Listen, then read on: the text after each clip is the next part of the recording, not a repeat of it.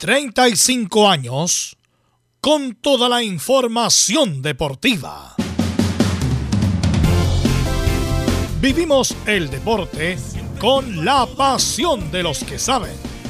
Estadio en Portales ya está en el aire con toda la emoción del deporte. Comentarios: Carlos Alberto Bravo, Verus Bravo, Camilo Vicencio, René de la Rosa y Giovanni Castiglione.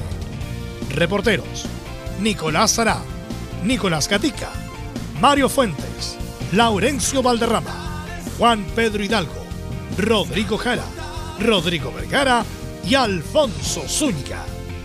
Producción: Laurencio Valderrama y Nicolás Gatica. Edición: Laurencio Valderrama. Dirección: Carlos Alberto Bravo. Estadio en Portales es una presentación de Ahumada Comercial y Compañía Limitada. Expertos en termolaminados decorativos de alta presión.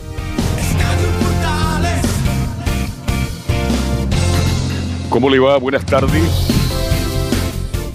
Bienvenidas, bienvenido a la edición central de Estadio en Portales, correspondiente este día 11 de julio del 2023 con todas las noticias como es habitual del deporte nacional e internacional. Hoy Colo Colo desde las 18 horas por los playoffs de la Sudamericana versus América Minegro. Quintero tiene dos dudas. No va a aclarar todo eso y mucho más Nicolás Gatica. Bimber o Bausap. Volados o Thompson. Arturo Vidal deja al grande de Brasil. Un año alcanzó a jugar. Marcó solo dos goles y llega un equipo menor de Brasil. Será jugador del Atlético Paranaense en los próximos seis meses. Y en la U, Jason Vargas, de vuelta en la U. Llega muy bien físicamente. Viene de Qatar. En esta etapa, ¿podría aportar algo? Es la gran interrogante de técnicos y dirigentes de Universidad de Chile. Va a ir de inmediato con ronda de salud a nuestros reporteros. Como es habitual, don Mario Fuente nos va a contar todas las novedades, lo que está pasando en Universidad de Chile. ¿Qué tal, Mario? Muy buenas tardes. Hola a todos los que nos escuchan esta tarde en Estadio Portales y también a todo el panel. Hoy estaremos escuchando una más de Mauricio Pellegrino y en instantes habla el arquero de la Universidad de Chile, Cristóbal Campos, en conferencia de prensa en el Centro Deportivo Azul. Así que eso y mucho más en Estadio Portales. Muchas gracias, Mario Fuentes. Y Colo Colo juega en un rato más. Será transmisión de Estadio Portales en área Cristian Frey. Este juego de playoff de Sudamericana. Nicolás Gatica, ¿cómo le va? Buenas tardes, el informe de Colo Colo. Sí, buenas tardes a toda la sintonía de Estadio en Portales. Claro, hoy día 18 horas en el Monumental con un lleno total. Se espera tal como el partido ante el Pereira, el cuadro colombiano, y esperan que ojalá eh, se manifieste la diferencia entre el equipo chileno y el último de Brasil, que ya dijimos eh, está con equipo terminado, pero igualmente es un equipo peligroso. Dirige el argentino Fernando Rapalini. Tendremos, por supuesto, más declaraciones de Quinteros en esta previa. Ok, muchas gracias. Y todas las noticias referentes a lo que está pasando en Universidad Católica nos cuenta don Nicolás Salas. Nicolás, ¿qué tal? Buenas tardes. ¿Qué tal, Carlos Alberto? Gusto en saludarte. Aprovecho también de saludar a todos quienes nos escuchan a esta hora de la tarde en Estadio en Portales. Hace un rato, Erika Gilmacher, el segundo capitán de la Universidad Católica, afrontó a los medios de comunicación.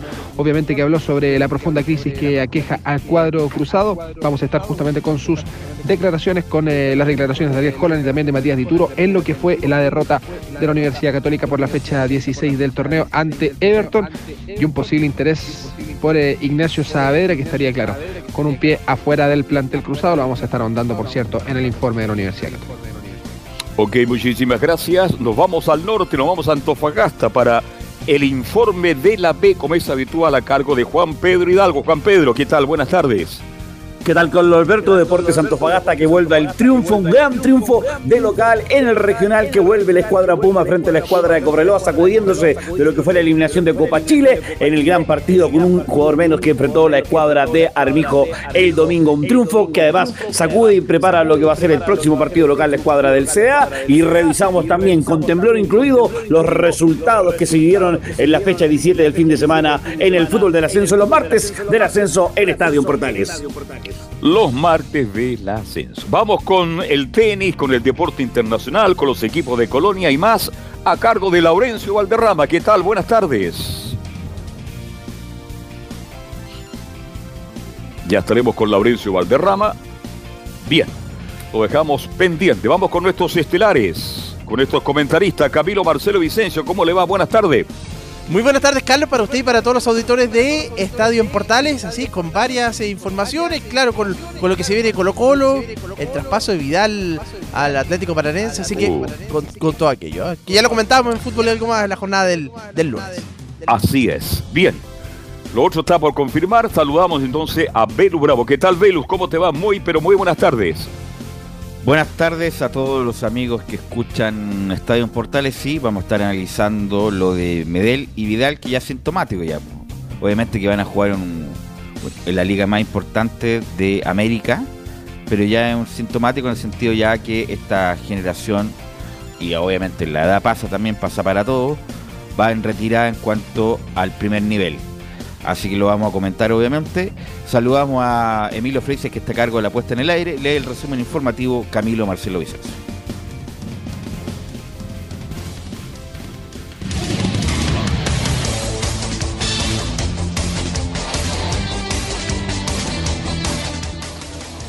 Comenzamos con la noticia del día. Bueno, la confirmación oficial del fichaje de Gary Medel en Vasco da Gama, club brasileño donde firmó hasta diciembre de 2024. Seguimos en Brasil y la situación de Arturo Vidal, quien se reunió con su representante Fernando Felicevich en la antesala de su fichaje por Atlético Paranaense. Continuamos con chilenos por el mundo, donde Matías Catalán jugó los 90 minutos en el empate de Talleres sin goles ante Unión de Santa Fe en el cierre de la fecha 24. Resultado que mantuvo a Talleres en el segundo lugar con 45 puntos 9 menos que el líder River Plate a 3 jornadas del final. Por su parte, el lateral Guillermo Soto jugó todo el partido en la caída de Huracán por 1-0 ante Boca en la bombonera. Y su equipo sigue en zona de descenso al mantenerse penúltimo con 19 puntos. En México, Víctor Dávila fue titular por 77 minutos en la goleada de León 4-0 sobre Pachuca como local por la, segunda fecha del torneo de apertura. En tanto, el director deportivo de América, Santiago Baños, desmintió la salida de Diego Valdés al Benfica de Portugal y aclaró que está contemplado en el plantel para luchar por el título. En el fútbol chileno, Rangers de Talca oficializó la contratación del delantero chileno-cubano y ex seleccionado juvenil Víctor Campos, procedente de Santiago Wanderers. En el tenis, Cristian Garín avanzó a la segunda ronda del Challenger 100 de Lasi, Rumania, tras vencer por 7-5 y 6-2 al sueco Dragos Madaras. En tanto, Alejandro Tavilo juega ante el argentino Genaro Olivieri en el Challenger de San Benedetto, en el retorno a las canchas tras su título en Karlsruhe, Alemania. Por último, el presidente Gabriel Boric junto al ministro Jaime Pizarro hicieron entrega del Premio Nacional del Deporte 2022 a Marco y Esteban Grimalt por su temporada en el voleibol playa en ceremonia realizada en el Palacio de la Moneda.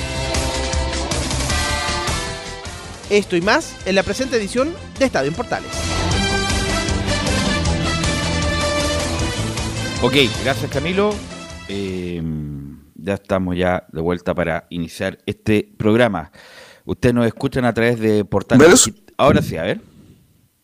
Ahora sí nos escuchamos bien, no, y justamente era para comentar que vamos a estar en el primer bloque con eh, la declaración de Gary Mel, quien justamente fue oficializado hoy día como refuerzo del Vasco da Gama y al final de este de este programa estaremos con las colonias, con eh, ya eh, cómo vienen eh, la semana para la Unión Española que enfrenta a la U, más reacciones de la gente de Palestino tras la colina Taura y también una pincelada de, Magallanes que tuvimos el domingo en el triunfo ante el cuadro de, de O'Higgins San Rancagua y debutando primera división con Magallanes, por lo menos al mando técnico, el, comandante Mario Sara. Ok, bueno, quiero partir con lo de Vidal. Obviamente que era una crónica de una salida anunciada, eh, los valores que se manejan, impresionante lo que ganaba Vidal en Flamengo, 200 millones de pesos, 200 millones de pesos mensuales. Y ahora va a ganar 50. ¿Será tan así? Bueno, eso es lo que se dice desde Brasil. Eh, que lamentablemente no, tenido, no tuvo el mismo protagonismo que en el inicio de la, estadía en Flamengo, pero los que no vieron partido de Flamengo pueden decir, pero ¿cómo Vidal no está jugando en Flamengo si es Vidal y San Paolo? Y bueno, los que han visto jugar a Flamengo se explican por qué Vidal no está jugando. Entonces esa es la, diferencia.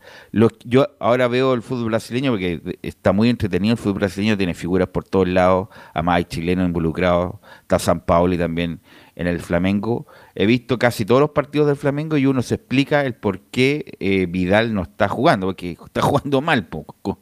está jugando mal y además el Flamengo tiene cada jugador acá de traer otro jugador más también en, la posición de Vidal. Entonces Vidal ya tiene 35 años, era un jugador que está haciendo banca, incluso entrando aquí dos minutos. Me imagino yo, igual es raro que haya ahí llegado a un, equipo que que es un equipo emergente, un equipo emergente que tiene esta famosa cancha sintética, híbrida, un poco sintética, un poco pasto natural, que ha sido campeón de la Sudamericana, que ha sido protagonista en el último tiempo, pero no es de los grandes, obviamente. Es un equipo, eh, dame un segundo, es un equipo mediano del Paranaense, eh, pero no, está, no es, no es considerado grande, a eso voy, en, Curitiba. Eh, no, es, no es grande de lo, del Brasil. Entonces, eh, ¿Qué habrá pasado con la relación con San Paoli? ¿Se habrá quebrado? me imagino que sí, la relación con San Paoli. Eh, ¿Por qué tomó la determinación? Porque eh, Vidal termina en diciembre. O sea, termina el contrato con, con Flamengo en diciembre, termina el contrato con Paranaense en diciembre, ¿qué va a pasar de diciembre después? Entonces hay muchas dudas respecto de eso. y, bueno, después vamos a hablar de lo de Medel, muchachos, pero algo me quería agregar, Laurencio. Sí, solamente cocinar brevemente que el Paranaense, recordemos, fue, fue justamente el rival al cual venció Flamengo por la cuenta mínima del año pasado a la final de la Copa Libertadores en, en, Ecuador. Entonces, obviamente, eh, es un equipo que igualmente viene, eh, viene, viene, viene, haciendo buena campaña. Sí, justamente el Paranaense no, fue la final porque el Paranaense eliminó a Palmeira. Eh, ¿Te acuerdas? Un partido realmente dramático en semifinales, así que obviamente eh, es el equipo que dirigía Escolari el, año pasado. Y algunos numeritos de, Vidal, que debutó el 21 de, julio del año pasado en Flamengo, jugó 51 partidos, marcó, bien lo decía Carlos Alberto, dos goles, dio tres asistencias, un total de 2.338 minutos. Este año jugó menos de 1.000 minutos, está muy relegado Vidal. Y tuvo los títulos de la Copa de Brasil 2022 y la Copa Libertadores eh, del año pasado, bien les, comentaba, cuando se la ganó justamente al Atlético Paranaense. Pero, ¿quién salió campeón de la Copa Libertadores del 2022, Laurencio? Flamengo. Ah, ya, Flamengo. Entonces me está, sí, justamente. no, es que Paranaense fue, fue, fue, el finalista. Sí. Ya, claro que Le ganó 1-0. Eh, entendí que, me, que Paranaense le había ganado a Flamengo. No. No, no, no, eh, parece fue, fue el finalista. El punto es que Camilo ya es una a ver, insisto, esto no es merecer lo mismo que hablamos con Marcelo Salas cuando ya era la última etapa de su carrera, que era importante y todo, pero ya sabíamos que no estaba al nivel ni físico, porque la verdad ha pasado.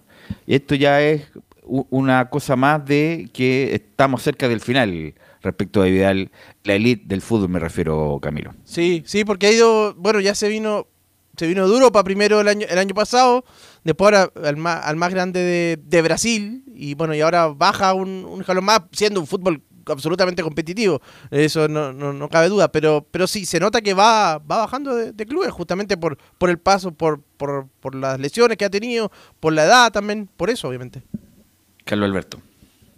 Bueno, es lógico lo que le está pasando a Vidal. Una pena, una pena. Este, tú hablabas que ganaba 200 millones en Flamengo. Y va a renunciar a 150 millones. ¿Cómo habrá salido la salida de, Arturo Vidal? Porque acá le están ofreciendo, dice, según información eso que, yo manejo, 50, eso es lo que se rumorea 50 millones. En, la, prensa brasileña, ahora que sea verdad. Claro, este es un equipo emergente, de lo que paulatinamente ha ido creciendo, pero está muy lejos de los grandes de Brasil. Bueno, pero es parte de la historia, es parte de la vida. Futbolísticamente yo también estaba viendo el fútbol brasileño y no tiene cabida en el, equipo brasileño. Partiendo de la base que está su gran amigo San Paoli, que lo salvó ya sabemos cuándo y por qué, pero San Paoli como es un técnico también muy inteligente, muy capaz, dijo, bueno, Vidal ya fue. Vidal no me sirve porque también San Paoli va, por, eh, va también por una revancha. En Santos no le fue mal, pero él quiere más cosas en Brasil. en, Brasil, le fue muy bien. ¿Qué revancha? En, Santos. Muy bien. ganó cosas. Pero a ver, a ver, Carlos Alberto, el Santo no tiene ni la uña del presupuesto, ni del Palmeira, ni del Flamengo, ni en el Santo fue segundo con, con este muchacho, el enano este, el venezolano. O sea, fue brillante la campaña, por algo después se lo llevó el Mineiro. Y el Mineiro salió tercero, que hizo una muy buena campaña, lo querían dejar, y ahí le salió la oferta del Marsella, donde fue también brillante la campaña, donde sale subcampeón de Francia detrás del PSG. Si donde le fue mal, y ahora en el Sevilla, en esta segunda etapa, donde le, fue mal. Pero a lo que voy, San Pablo le dijo, no me sirve, ya no, no, no es el, Vidal que yo conozco, lamentablemente es así. Y como él quiere ser campeón de la Libertadores con Flamengo, y por qué no del Brasileirao, entonces le dio un paso al costado. Pero una cosa natural, natural, es una cosa que ya se debía venir, estaba anunciado. La, generación dorada prácticamente ya quedan dos a, alto nivel, que es Bravo, entre comillas, y Alexis Sánchez, que no sé dónde va a jugar. Pero lo Vidal, el natural, fue el mejor, uno de los mejores, para mí el mejor en un, momento dado, el mejor seis del mundo. No está en discusión eso, pero es parte de la historia, parte de la vida. Bueno, eh, así que Vidal, además Vidal sabemos que es impulsivo, ¿ah? es calentón y toma a veces determinaciones rápido cuando no, se están yendo las cosas. Pero es lo mismo cuando pasa cuando uno juega en el colegio, jugaba en el colegio, Camilo, que uno elegía a los amigos, pero después el partido se estaba poniendo feo, sabes que voy a elegir uno mejor y dejaba fuera al amigo y ponía al, mejorcito para poder ganar el partido. Algo parecido le pasó a San Paoli, guardando las proporciones, que ya Vidal no le daba las prestaciones que uno pensaba que le iba a dar, e incluso el mismo Pulgar, el mismo Pulgar fue el reemplazante de Vidal en varios partidos. Incluso lo puso primero de, titular, porque cuando llega... Cuatro partidos jugó. Cuatro partidos, sí, sí, sí. Y, no anduvo. Y como bien tú decías, sí, parece que la, la relación parece que terminó ahí. Había un, había algún problema por unas declaraciones que dio Vidal la semana anterior también.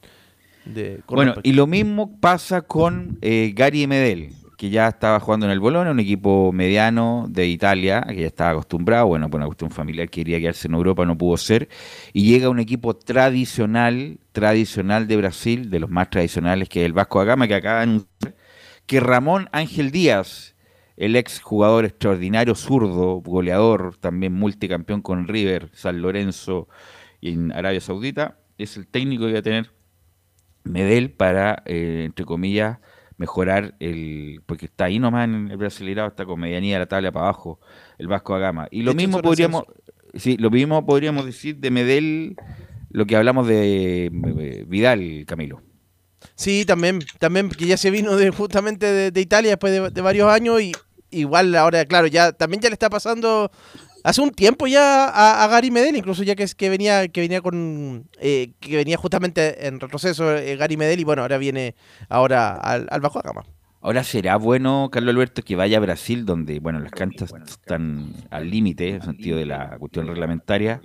Hay jugadores rápidos, habilidosos. Eh, cubrir tanto espacio para un jugador ya veterano ya. Esa es la pregunta.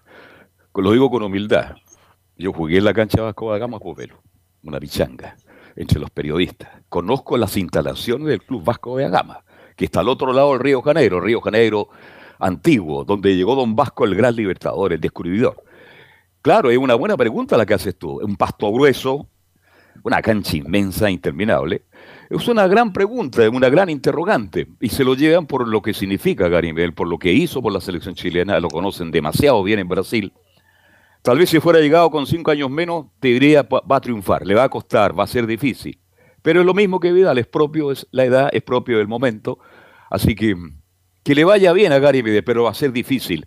No, olvidemos que el Vasco da Gama es el club más popular después de Flamengo en Río de Janeiro. Un equipo fuerte, importante, con no un sea, ¿Ah? No, el, Fluminense.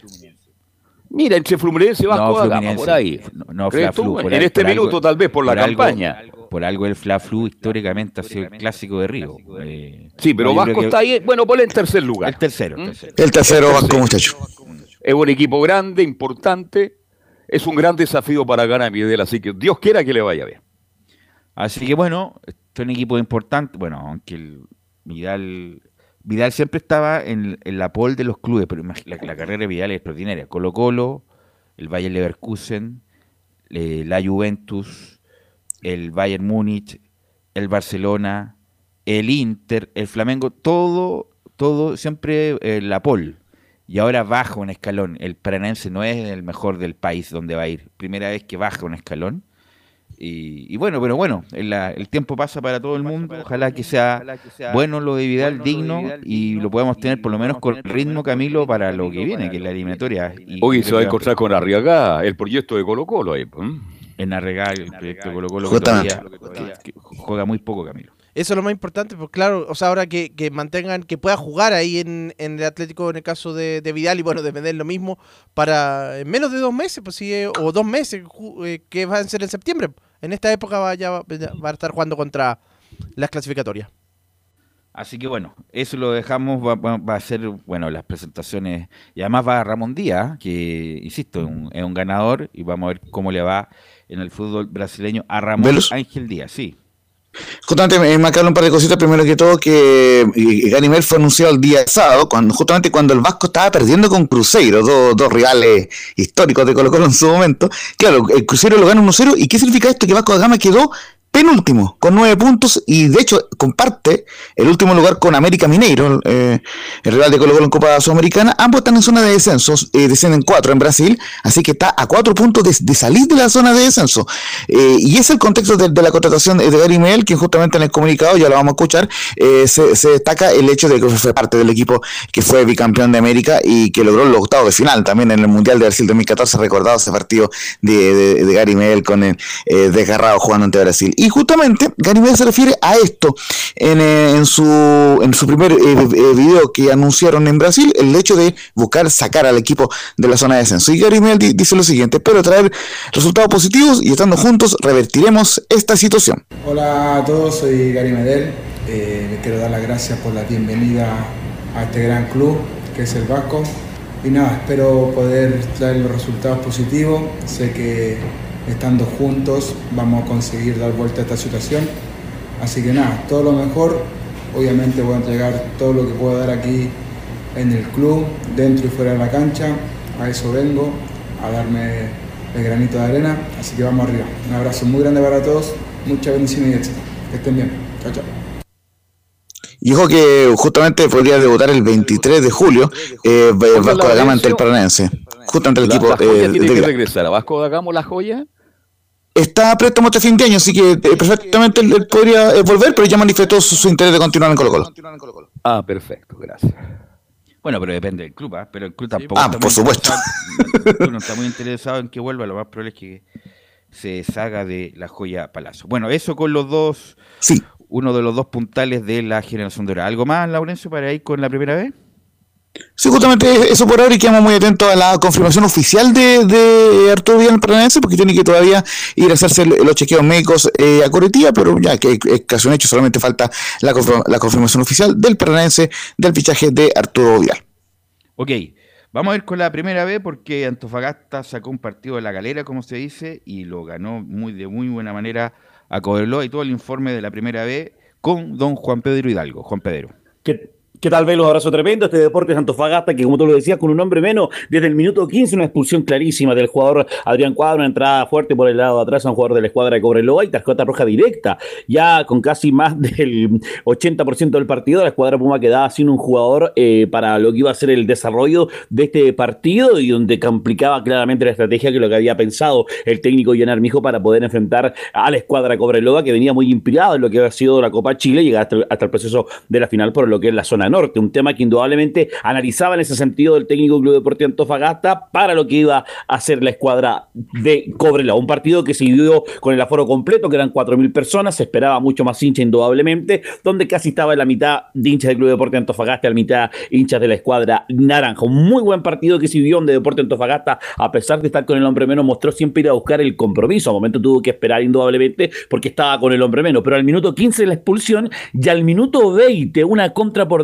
derecha, un centro y solo queda el Conejo Udilla en área chica, casi mordido le pega, pero en el vertical derecho se cuela en el arco norte para marcar el 1 a 0 del partido y donde revienta el regional y donde indudablemente ese gol llega en un momento importante porque cambia la historia del desarrollo para poder enfrentar a la escuadra de Cobreloa. Luego de la banca en el segundo tiempo ingresa Daniel Imperial y a los 3-4 minutos de su ingreso en una contra entra al área y marca el 2 a 0 del partido al minuto 60 del segundo tiempo. Un partido que indudablemente la historia, pero logra un poquito bajar Deportes Santofagasta, Cobreloa logra ser un poco más intenso buscando eh, contras profundas tanto por, los sectores izquierdo y derecho y logra un centro para quedar también es que eh, el en un enredo que se arma en la defensa en el área chica para marcar el descuento para la escuadra de Cobreloa. 2 a 1 terminó este partido, un triunfo bastante positivo, un triunfo que levanta este deporte Antofagasta y que logra poder proyectar lo que fue también su regreso al regional. No había jugado en toda la temporada, ocho meses, tres días que no jugaba Deportes Antofagasta en el regional con Algo Cuñán. El último partido fue con Católica la temporada 2022 y volvía al regional. La cancha no estaba en buenas condiciones, se pidió que no se regara para que estuviera eh, lo mejor o adecuada, pero indudablemente que la nota que le poníamos con un 4-5 a lo más para lo que era este estadio regional en este partido que se vivió con bastantes dificultades desde el, punto de vista logístico, porque que había en eh, lo que era limpieza, baños y sectores que estaban reclamando también los hinchas de la escuadra del SEA. En lo deportivo, el Conejo Villa, la figura de, compromiso, habló referente a lo que fue este partido y también a través de la transmisión oficial, el que marcó y abrió la senda del triunfo para el Club Deportes Fagasta, el Conejo Villa, que cumplió la función del Tuco Contreras en este partido de local con nuestra gente, volviendo al estadio después de, mucho tiempo. La verdad que queríamos darnos una alegría a nosotros, a nuestra familia y también a toda la gente que, nos vino a ver. A veces se nota la calidad del grupo, eh, de jugadores, de grupo humano, que tenemos que poner cada uno más de, nuestra parte para, para poder, primero que todo, aguantar el partido. Y después ya salió la garra, eh, la entereza, la personalidad de cada uno para poder afrontarlo y, ganar el partido. Sí, obviamente, nosotros estamos preparando para estar ahí en los primeros lugares, eh, cada partido que jugamos lo jugamos como una final, así se notó hoy día y así la verdad que estamos peleando arriba y Deportes Antofagasta se reencanta nuevamente con quedar y seguir luchando en la parte alta, por lo menos por ahora en liguilla, quedando en la cuarta posición de lo que es el torneo de la primera ¿De ¿Qué habla la gente de Cobreloa? Su técnico se refiere al análisis del partido en esta derrota frente a la escuadra del CEA. El técnico Astorga de la escuadra de Cobreloa analiza lo que fue la derrota. Bueno, eh, creo que fue un primer tiempo equivocado de nosotros. Creo que una vez que nosotros quedamos con un jugador más, eh, no supimos manejar el, el momento. Creo que en vez de tener la tranquilidad, nosotros entramos en desesperación, en pelotear, en mucho balón, en, eh, dejar mucho espacio, sabiendo que ellos tenían jugadores rápidos en, ataque, iban a producir la contra, ¿cierto? y nosotros no tuvimos esa tranquilidad y se lo manifesté en el camarín. Nosotros tenemos un equipo con, gente de experiencia, por lo tanto hay momentos que hay que manejar la situación, sobre todo cuando quedaste con un jugador más, porque ellos no nos estaban haciendo daño, lo empezaron a jugar de contra y en la contra lo que más habíamos conversado era de poder mantener la calma y, controlar bien a, los delanteros rápidos que tenía que tiene Antofagasta. Entonces caímos en esa desesperación cayó en esa desesperación la escuadra Cobreloa y lo aprovechó la escuadra de Deportes Santofagasta. El técnico del CD, el señor John Armijo, también eh, habla de que mostrábamos, fuimos superiores a la localidad, con este hombre menos, contentos y aprovechar siempre la contra que lo tuvimos en el partido frente a la escuadra Cobreloa. John Armijo, el técnico de la escuadra Puma. Felices, la verdad que hoy día el equipo de una muestra de, capacidad, de una muestra de corazón, de una muestra de entender lo que queríamos hacer, de una muestra de todas las circunstancias que envuelven un partido. Eh, había mucha expectación, mucha ilusión de la gente durante la semana, eh, estábamos esperando eh, el, aforo completo prácticamente, había no sé cuánto fue la verdad, pero sí sentimos el apoyo, sí sentimos el apoyo de toda la gente, vino mucha gente de Calama también, entonces fue una bonita fiesta, y creo que muchas familias, se vieron muchos niños. Dentro del juego mismo hubieron situaciones que nos hicieron desde que quedar con un jugador menos y tuvimos que correr y tuvimos que adaptar el partido prácticamente durante los 75 minutos que, fueron desde la expulsión. Por lo tanto, estamos muy contentos, muy felices por cómo se dio. yo creo que las mejores situaciones las tuvimos nosotros, a pesar de tener que cambiar un poquito la, la, dinámica del juego mismo, perderlo un poquito más atrás para poder salir de contra, pero eh, es un poco sin, sin, sin quizás que quedar con menos jugadores en ataque la opción que al final jugó la escuadra de Deportes Antofagasta en ganar este partido frente a la escuadra Correloa. Estaba eh, la amargura de lo que fue esa derrota de Copa Chile, pero el técnico lo dijo, post partido eh, que se jugó en Calama. Estamos preparando todo esto para lo que va a ser el partido en el regional y consiguió el análisis o esa táctica que había preparado para ganar el partido en el de local, en la vuelta al estadio regional. Cuatro mil personas, decir el tema del arbitraje, hubieron muchas tarjetas amarillas, la tarjeta roja expulsaron al jugador del Club de Deportes Antofagasta, alguien de la banca, del CDA, Escalante podría haber sido expulsado, mucha tarjeta amarilla para un árbitro de primera división, Juan Lara, que fue a este partido y se da cuenta mucho lo que hemos dicho, la dependencia del VAR que están considerando los árbitros, sobre todo los de primera división, para tomar ciertas decisiones. Partido que revive nuevamente, lo decía este Club de Deportes Fagasta, que prepara lo que va a ser su partido próximo, nuevamente de local con la escuadra de San Felipe, partido que no va por la televisión y que por supuesto junto al equipo de Deportes y Esteban Portales vamos a estar llevando lo que va a ser este partido de la escuadra del CEA que se reencanta, vive, sacude y aproveche nuevamente lo que va a ser la localía del Regional Calvo y Bascuñán en lo que fue esta fecha 17 eh, del torneo de la primera. Revisamos resultados, lo que fue otro clásico también. El viernes ganó Deportes Iquique por dos goles a uno la escuadra de San Marcos de Arica en el Tierra de Campeones. El día sábado, partido también que se jugaron. Puerto Montt de Vicí, de local, perdió 2 a 1 frente a un de Concepción que se ha, eh, eh, ha dado una vuelta al 100% a, con las incorporaciones, incluso quien se integró a la escuadra de la escuadra de la U de Conce, Matías Donoso, logró el triunfo favorable para la escuadra del el Campanil y ganando 2 a 1 eh, a la escuadra de Puerto Montt y saliendo del fondo de la tabla, que es lo que está buscando claramente la escuadra de los El 0-0 también de San Felipe frente a Barnechea. Eh, San Felipe, el próximo rival del Club Deportes Santo Fagasta. La derrota de Deportes La Serena o la victoria de Santiago Wander 2 a 1 frente a La Serena. Y el día domingo, ya lo dicho, el 2 a 1 de Deportes Santo Fagasta frente a Cobreloa, el 2 a 2 de Recoleta frente a, Deportes Temuco, partido que tuvo que ser suspendido un par de minutos por el temblor que sacudió la capital a esa hora del mediodía, el 2 a 2 que terminó Recoleta y Deportes Temuco, y Ranger que volvió al triunfo 2 a 1 frente a la escuadra de Deportes Santa Cruz. Decir que hay un partido que está eh, con fecha reprogramada, el de Santiago Morring con la escuadra de San Luis, que está reprogramado para el miércoles de 2 de agosto por el tema del estadio. Los partidos de Santiago Morning se van a jugar en el estadio municipal eh, de Buin, allá se va a jugar ese compromiso. Eh, de hecho, Deportes Antofagasta tiene que jugar en la fecha 19 con la escuadra del Chago allá eh, eh, en Buin. Partido que está programado eso del mediodía, el día domingo. Y lo mismo va a reprogramar para poder jugar el Chago frente a la escuadra de Salvino de los punteros del fútbol de la primera B para lo que es los partidos que están programados y que indudablemente también tiene que ponerse el día. Estadio nuevo que va a ocupar la escuadra del Chago, considerando lo que es el uso de la pintana, que va a quedar para todo lo que son las actividades de Santiago 2023. La tabla queda encendida a la espera del partido pendiente y lo vamos a revisar todas las novedades, por supuesto, el viernes cuando tenemos la previa de lo que va a ser la fecha del fin de semana en Estadio Portales, en los martes y viernes del ascenso, en este resumen que tenemos de lo que es el fútbol de la primera vez, muchachos. Gracias, Juan Pedro, muy amable, nos escuchamos el viernes. Buen día. Vamos a la pausa, Emilio, volvamos con Colo Colo que hoy juega la primera parte de la Copa Sudamericana.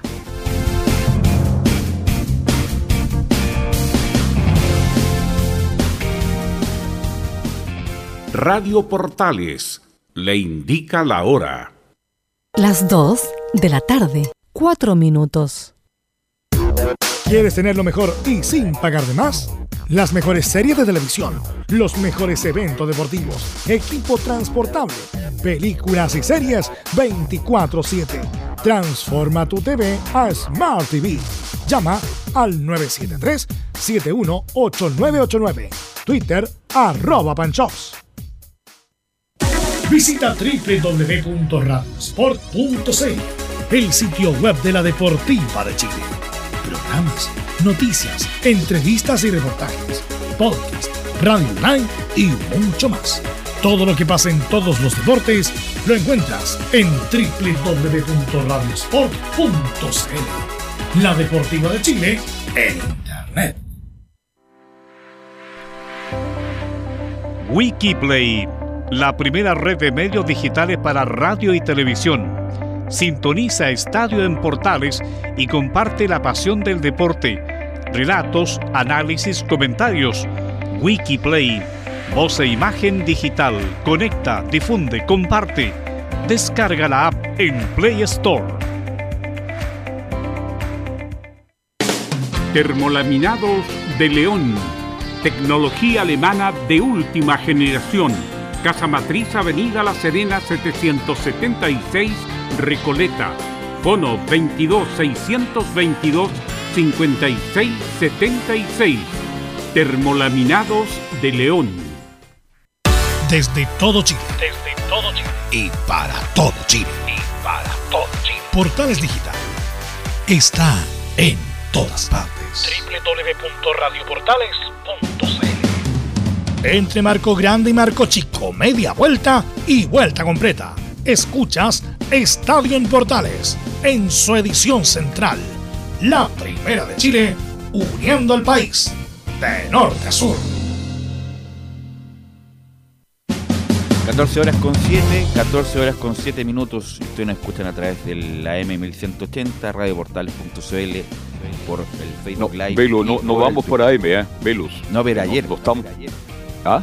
Era por ayer. No, hoy día No, tampoco. Hoy día tampoco. Hoy día ah, ya, tampoco. No sabía. Parte una nueva programación en el AM, así que vamos a estar solamente por portales Ah, perfecto. digital. Sí, perfecto. Me- me- Por eso no, no lo hemos incluido en el guion, el guion del- Me voy a rebobinar. Empecemos de nuevo. Estamos por Radio Portales, por radioportales.cl, por el Twitch y por eh, el Facebook. que Estamos por el Facebook Live en este momento. Bueno, hoy juega Colo Colo, hoy juega Colo Colo, partido importante después de la eliminación de la Copa Libertadores y todas las novedades del equipo tentativo, lo que dijo Quintero, que tenía el Mineiro como 5.000 equipos disponibles, todo eso nos los trae Nicolás Gatica. Claro, ayer lo escuchamos justamente en la declaración de Gustavo Quintero cuando decía que el grupo de Mineiro podría armar tres equipos eh, perfectamente con el plantel que tiene. Tiene un- una planilla de más de 36 jugadores, incluida el delantero uruguayo Gonzalo Mastriani, que va a ser eh, de la partida hoy día justamente frente al conjunto de Colo Colo, va a ser quizá uno de los titulares que va a tener presente el conjunto brasileño, que como lo comentaba ahí Laurencio, está junto con Vasco de Gama y el Curitiba de Benjamín Kusevich en los últimos lugares en el fútbol brasileño. De hecho, está último el conjunto de América Mineiro, ya, ya lo hemos comentado latamente. Y obviamente llegaron ayer por la tarde en el aeropuerto ahí de, de- Santiago, después se fueron a- a un hotel de la, de la capital, por lo tanto, a concentrarse, así que ya está ahí listo y preparado el equipo brasileño para viajar en la tarde, trasladarse hasta el Estadio Monumental. Y el equipo Colo Colo también, ya el técnico del cuadro Albo, Gustavo Quinteros, eh, mandó la lista de citados. Aparecen los 3-9 que tiene potencialmente el equipo colocolino, también Pizarro, Leandro Venegas y, y también Darío Lescano, el paraguayo, vienen los tres. Está la zona ofensiva, Volados y Thompson, que es la duda principal. Está también ahí Ramiro González en la zona defensiva, Eric Wimber. Pero ya vamos a aclarar, por supuesto, cuál es la probable formación que va a utilizar esta noche, esta tarde a las 6 ahí en el Estadio Monumental en este duelo de ida. Recordando que la vuelta se va a jugar el próximo martes 18 también, a las 6 de la tarde, allá obviamente en la ciudad de Belo Horizonte. Y habló, por supuesto, Gustavo Quintero de, de varios temas, sobre el rival también, sobre la situación que ha vivido el plantel en esta temporada 2023. Ayer escuchábamos también que decía este tema de, la, de los refuerzos que solamente son reemplazos, el de Pablo Parra, que debería llegar los próximos días para reemplazar al Kiwi Rojas, y el de Óscar Opaso para reemplazar al mismo Óscar Opaso que se fue eh, la temporada pasada. Y bueno, eh, una de las principales dudas que había en el, o que se ha hablado del último tema, en el último tiempo, es la cancha del césped del Monumental, que la criticó incluso eh, Medel, jugador de la selección chilena, ese amistoso que tuvo Chile ante Paraguay, el propio Pavés, capitán de Colo Colo también, que no estaba a la altura de, de lo que es Colo Colo. Y habló también Gustavo Quintero sobre eso, dice que ha mejorado un poco el terreno de juego y dice lo siguiente, eh, Gustavo Quinteros, la cancha del Monumental está mucho mejor y puede mejorar más. Está mucho mejor. Ahora sí, la cancha está mucho mejor, se puede jugar mucho mejor al fútbol. Está totalmente renovada, por supuesto que puede mejorar más. Está trabajando la persona que vino, está trabajando de forma excelente. El club hizo todo lo posible para tener un campo de juego mejor y lo estamos logrando, así que ojalá que, que sigamos así y que podamos también eh, en este transcurso de este tiempo mejorar también las canchas de entrenamiento, que es algo que están tratando de hacer. Si bien el tiempo a esta altura siempre es más complicado para el césped y demás, pero el, el A1 que es el estadio, está, el piso está mucho mejor, se puede jugar mucho mejor al fútbol. Claro, por lo menos un punto a favor que la cancha ha mejorado Claro, es difícil que en este tiempo pueda mejorar mucho por el tema de, la lluvia, del clima y todo eso, quizás más se va a mostrar en el verano, pero por lo menos ya eh, no, se quejan, no se quejan tanto de eso. Bueno, sabemos que tuvo una reforma estructural la cancha del Monumental que no se hacía desde su inauguración. Eh, no quedó del todo bien, a poco se ha ido asentando. La idea es que la cancha de este estilo esté buena en todas las estaciones del año, independiente que la, la heladas juegan, por supuesto, y en todos lados hay quemaduras, de, sobre todo en las canchas de entrenamiento. Pero, pero la cancha principal, Camilo, la idea es que esté bien todo el año, porque estamos hablando de de los clubes más grandes de Chile, con estructura importante, entonces la cancha, ahora que hicieron la, el cambio, debería estar buena en todas las estaciones. Exactamente, y bueno, y se ha notado, se ha jugado, ha jugado harto con lo, en estos últimos días y se ha mantenido, se nota que está, que está absolutamente, que está mejor que, que, como estaba mm, a principio de año. Así que, y, y eso que ha llovido, llovió hace dos semanas y después de eso se mantuvo bien, así que está en buenas condiciones. Bueno, eh, una pregunta, si se está Laurencio, lo, ¿las sedes para los panamericanos del fútbol es Valparaíso Viña? Exactamente, el estadio Elías Figueroa Branders de Valparaíso y el Sosolito de Viña del Mar son las sedes tanto para el fútbol masculino y femenino. Ya, así que no pensaba que podría haber sido una alternativa. El Monumental Nicolás Gatica, que insisto, eh, hay como presión de Colo Colo, ¿por qué? Porque se ha tirado para abajo, el, el mismo equipo se ha tirado para abajo, el Mineiro, que parece que el, el único titular va a ser el arquero que están más preocupados de, salir del foso del, del, del Brasileirao. Por lo tanto, Carlos Alberto, hay como presión, independiente que sea equipo brasileño, y presión de Colo Colo de ganar este partido por lo menos de local. Claro, la presión la pone por el propio técnico Quintero. Ayer dijo en declaraciones, fue clarísimo, ¿no? Ellos pueden formar tres equipos, tres planteles. He visto los partidos de este equipo y bueno, tiene una plantilla tremenda. Claro, cuando se pone presión el técnico también pueden, ojalá que no, no afecte a los jugadores, pero Colo Colo, reitero, hoy día es un equipo mixto, es un equipo prácticamente B. Yo sé que esto molesta a mucha gente, pero Colo Colo tiene la obligación de ganar. Ahora, si la cancha está mejor, como dice Quintero, y que puede estar mejor, entonces el equipo tiene que jugar mejor. Y tiene que dar a entender que Colo Colo es más que este equipo brasileño. Así que Vamos a ver qué pasa a partir de las 18, será transmisión de Estadio Portales, pero la presión la está poniendo el propio Colo Colo. Yo no sé cuál es la razón, pero el técnico lo dijo ayer claramente. Es un equipo realmente de buenas figuras. Tiene tres planteles. Y mire dónde está en la tabla de posición en Brasil. Ah, pues obviamente eso es para quitarle presión, pues si Quintero es especialista en quitarle presión para eh, momentos donde Colo Colo tiene la obligación y el deber de ganar Nicolás Gatica. El problema es el mismo Colo Colo, porque si no ha jugado bien, por lo menos la Copa Libertadores, y que le cuesta tanto llegar, por más que sea un equipo que venga con, con, suplentes, eh, el problema es del propio, del propio Colo Colo, que, le cuesta resolverlo. Gatica. Claro, que fue lo que dijo el técnico del de América Mineiro, Wagner, eh, Wagner Mancini, a día de venir a al Monumental incluso jugar en, la previa de, este, de la fecha de Brasil, dijo eh, lo siguiente, claro, para el partido este sábado ante Curitiba es fundamental que tengamos el equipo más fuerte del momento porque tenemos que sumar puntos. Para el juego ante Colo Colo vamos a presentar un equipo alternativo, pero no por eso más débil que este que está jugando. Y después dice, bueno, tenemos que entrar con lo más fuerte que tenemos el día sábado y dice también que igualmente para el duelo de esta tarde ser un equipo organizado y equilibrado en relación al juego de Colo Colo. Eso es lo que espera, por supuesto, el equipo eh, brasileño. Y otra declaración de Gustavo Quinteros que se refiere al, al 2023 que ha tenido, que ha sido, claro, no ha sido tan positivo en cuanto a los resultados, pero sí en cuanto a a figuras jóvenes que han emergido, como el caso de Damián Pizarro, eh, entre otros jugadores como Jody Thompson que está tomando un segundo aire. Dice eh, Gustavo Quintero lo siguiente. Pero eh, este, este el Maradona, el Thompson Maradona, ¿no? ¿Es el mismo? El mismo. Dice lo siguiente el técnico de Colo Colo. Este 2023 estamos cumpliendo con el proyecto de jugadores jóvenes. Sí, yo creo, y ya lo dije también, yo creo que este año, más allá de que también tenemos objetivo deportivo y lo queremos cumplir, Estamos cumpliendo con un proyecto del club cuando yo llegué de, que bueno, de que muchos jugadores jóvenes estén, jueguen en primera. Jugaron un montón de jugadores en torneos internacionales, eh, en la Copa Libertadores, lo van a hacer y lo están lo van a hacer en Copa Sudamericana. Y eso es importante, ¿no? Porque bueno, ya hubieron casos de jugadores que jóvenes que que jugaron, el caso de Solari que fue vendido, el caso ahora de Damián, de Jordi que tienen apenas 18 años, están jugando partidos internacionales, como, como otros que jugaron, como Jason, como Daniel, como El Bicho y algún otro que se me pase ahora, por supuesto. Alan Saldivia, que es un chico que jugó la mayor parte o la primera parte jugó en, en la proyección y hoy está jugando de titular en primera división. Así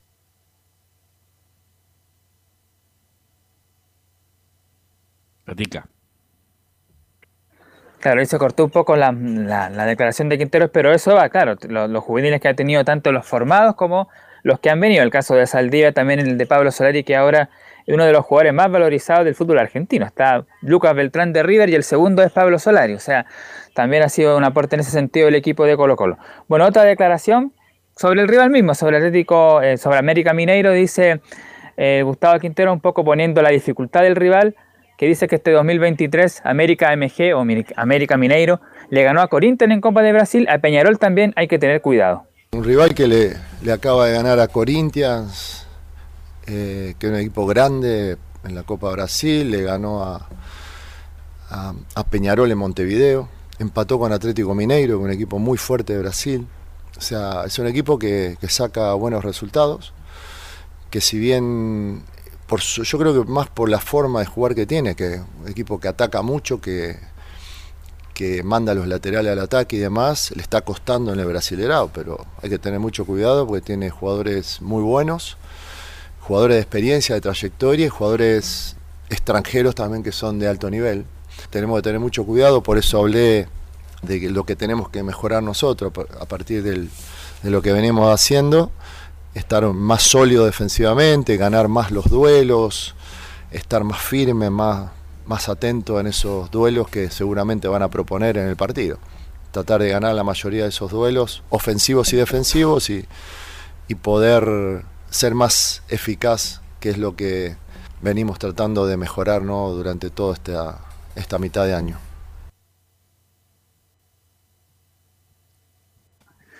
La última declaración que vamos a escuchar de Gustavo Quintero antes de revisar las formaciones tanto de Colo Colo como de América Mineiro y también los árbitros que van a impartir justicia en esta jornada, tiene que ver con el tema de la defensa. Recordemos que Emiliano Amor va a ser inscrito en este segundo semestre por sobre Matías de los Santos, que aún se está recuperando, pero Amor no está totalmente todavía recuperado y de hecho eh, dice lo siguiente el técnico Quintero con respecto al ex zaguero de Vélez. Ojalá pueda estar lo antes posible Emiliano Amor, pero no es fácil, dice.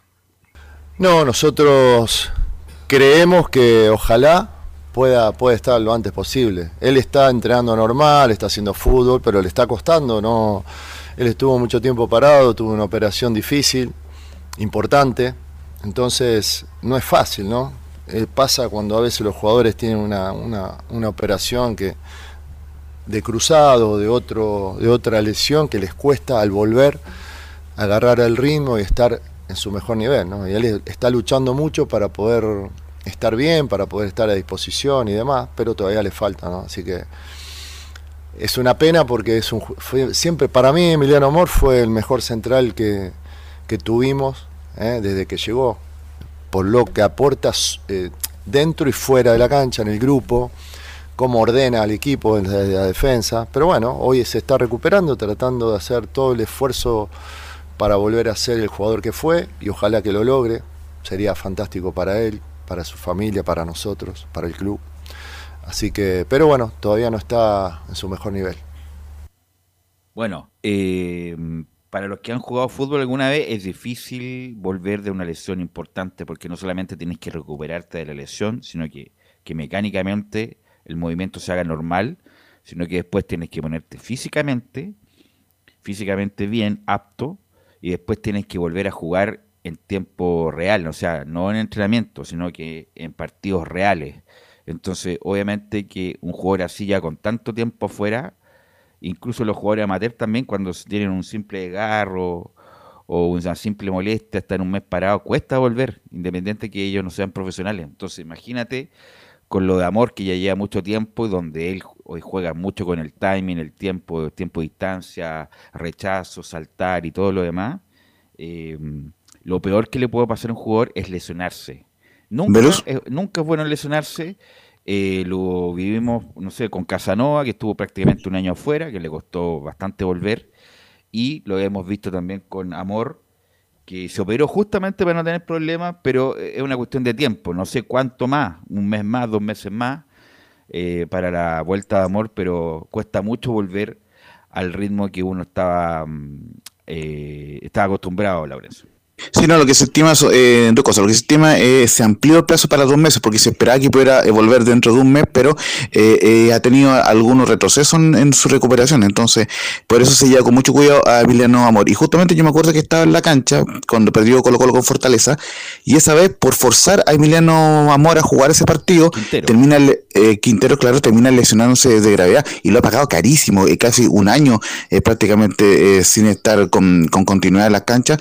por eso, lógicamente hay que tener mucho cuidado con el tema eh, de, las lesiones. Nicolás Gatica.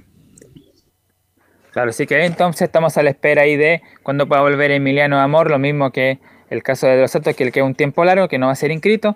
Y vamos a ver también dentro de estos días, esta semana, cuando llega ahí Pablo Parra para hacerse los exámenes médicos y ser oficializado como la segunda incorporación de Colo Colo tras el retorno de Óscar Opaso.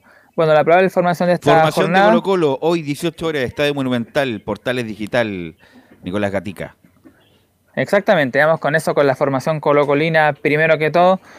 Bueno, Fernando de Paul ya derechamente ganándole la pulsera a Brian Cortés, eso ya no es tema. Óscar Opaso, Maximiliano Falcón, Alan Saldivia, esto sí es tema porque queda fuera Ramiro González y Agustín Bouzat sería por sobre Eric Bimber. El comodín, dicen Bouzat, juega de lateral, volante por izquierda, contención, creativo y varios, varios puestos. En la contención está César Fuentes con el capitán Esteban Pávez y el Colo Gil, que es el hombre el, que maneja los hilos en el medio campo, dejando arriba, aquí está la duda, Volados o Jordi Thompson, debiera ser Thompson por el buen partido que hizo ante la calera, eh, Damián Pizarro como el 9, que lo están mirando ahí desde, el extranjero, incluso el mismo Quintero dijo que lo están mirando a Pizarro, lo mismo que Thompson, y Carlos Palacios, que va a ser entonces el hombre por el sector izquierdo. Esa es la probable de Colo Colo. La del equipo brasileño, el equipo B de Mineiro sería con Pacinato en el arco, Marciño o Daniel Borges, ahí hay una duda. Wanderson, Julio y Nicolás en la defensa. Ale, Breno y Mateusinho en el mediocampo. Y en la ofensiva, Pedriño, el ya mencionado uruguayo Gonzalo Mastriani, y aquí hay otra duda. Puedes jugar Felipe Acevedo o Balcón, ese puede ser ahí los hombres de ataque del cuadro brasileño. En cuanto al juez del compromiso, será el argentino Fernando Rapalini y los asistentes Ezequiel Brailovsky, Sebastián Reinieri y el cuarto juez Leandro Rey. En el bar estarán Jorge Baliño y Héctor Paleta, todos argentinos. Ok, gracias Nicolás Gatica. Contar de las 17.30 horas va a ser transmisión de Estadio Portal del partido por la Copa Sudamericana Colo Colo y el América Mineiro. Vamos a ir con la Católica inmediatamente porque le quiero preguntar a Nicolás Sara, no es por ganas, sino es que es por plata que Holland no está afuera o no. Nicolás Sara, buenas tardes. Buenas tardes, Velus. Claro, bueno, es uno de, es uno de, de las posibles aristas del por qué el técnico argentino se mantiene en la Universidad Católica aun cuando eh, los Cruzados han cosechado un triunfo en los últimos nueve partidos, dos triunfos en los últimos doce, incluso si incluimos aquí el empate ante Deportes Colina y el triunfo ante Santiago Wanderers, es decir, es eh, realmente paupérrimo lo que, lo que el presente cruzado en este último, en este último tiempo. Y como yo les mencionaba en la edición de Estadio en Portales ayer, el técnico de la Universidad Católica, en conferencia de prensa por primera vez desde su llegada a la Universidad Católica, está dando explicaciones de sus decisiones, está siendo cuestionado por eh, los mismos colegas, eh, por el mismo medio, digamos, de por qué no ha presentado su renuncia, de, si es que le queda eh, energía o no para mantenerse al mando del plan. mira, voy a hablar igual que, los comentaristas de Falabella. Me llegó una información a ver. que es la diferencia de 300 mil dólares. 300 mil dólares cuesta despedir a, a Holland y como esa plata no la tiene Católica, eh, por eso sigue. Si no, ya hubiera salido si hubiera sido un entrenador con otro apellido. No, y el tema es que, claro, la Universidad Católica está en temas eh, financieros bastante recatado, considerando el, importantísimo gasto que significa el tema del estadio, que mm, donde tuvo que realizar diferentes maniobras para poder alcanzar el capital. Recordemos que se le pidió a los hinchas, a los, a los socios, que aportaran una especie de aumento de capital se vendió gran parte de, todo lo que fue, comillas, sobrando del estadio San Carlos de Poquindo antiguo, se fueron vendiendo baldosas eh, para el nuevo San Carlos de Poquindo, entonces es toda una maniobra financiera que está realizando la Universidad Católica y que claro, 300 eh, mil dólares, como mencionas tú, Em, para poder eh, finiquitar al técnico cruzado. quiero hacer una pregunta a Camilo, Nicolás, quiero hacer una pregunta a Camilo. ¿Vale la pena hacer 300 mil dólares o mejor seguir con la agonía hasta fin de año, eh, Camilo? A menos que haya un cambio drástico de aquí a, a diciembre. Eh, yo me la jugaría por, por mantenerlos. Que no, ¿Sabes que no veo quién pueda llegar a reemplazar? O sea, quién pueda llegar y, que cambie la situación. Camilo, Camilo se fue Poyet y Paulucho salió campeón con la Católica. Entonces, a lo mejor es un cambio de ánimo, un cambio de, de vibra que a lo mejor hacen despertar a estos jugadores y con a lo mejor no con un hombre estelar, sino con un tipo más bien más simpático, eh, pueda cambiar de vibra. Porque insisto, Paulucci no tenía era, era ayudante del ayudante y terminó siendo campeón. Sí, es verdad. Eh, eso eh, es verdad. Sí, podría ser desde ese lado, desde ese punto de vista, claro, viéndolo con, eh, con, el cambio de ánimo, porque se ve que debe haber algo ahí también el camarín, a lo mejor ya. sí, podría ser como un cambio de, aire. La misma pregunta para Carlos Alberto. ¿Vale la pena seguir con Holland o hay que hacer el esfuerzo de pagarle el resto del contrato? Este, yo tengo entendido que son 400 millones de pesos. 300 mil dólares. 300 mil dólares. Entonces yo estoy de acuerdo, yo lo comenté el otro día en la tarde que la salida del técnico Holland es solamente económica. Están harto en Católica, porque Holland más allá de ser un buen técnico, ve los amables oyentes, tiene un carácter, me lo han dicho, desde adentro, un carácter terrible, un tipo que se molesta por muchas cosas y muestra su molestia.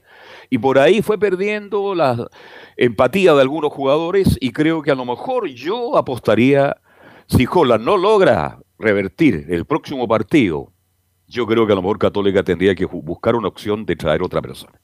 Lo bueno, Nicolás, será es que el celular de Juvenal Olmo está operativo, ¿ah? así que cualquier cosa le podría llamar a Nicolás Será. Sí, claro, ha, sido parte de los nombres vinculados justamente al elenco cruzado. Juvenal Olmos, ahí recordemos, campeón en la banca cruzada en el año 2002, pero, pero muy alejado de las canchas desde hace ya varios tiempos. Tuvo una, un eh, periplo por México, recordemos, tuvo que salir de la señal oficial del torneo y no le fue mal, no le fue, le, fue horrible. Le fue horrible, exactamente. Así que, bueno, volvió ahí a comentar el Juvenal Olmos.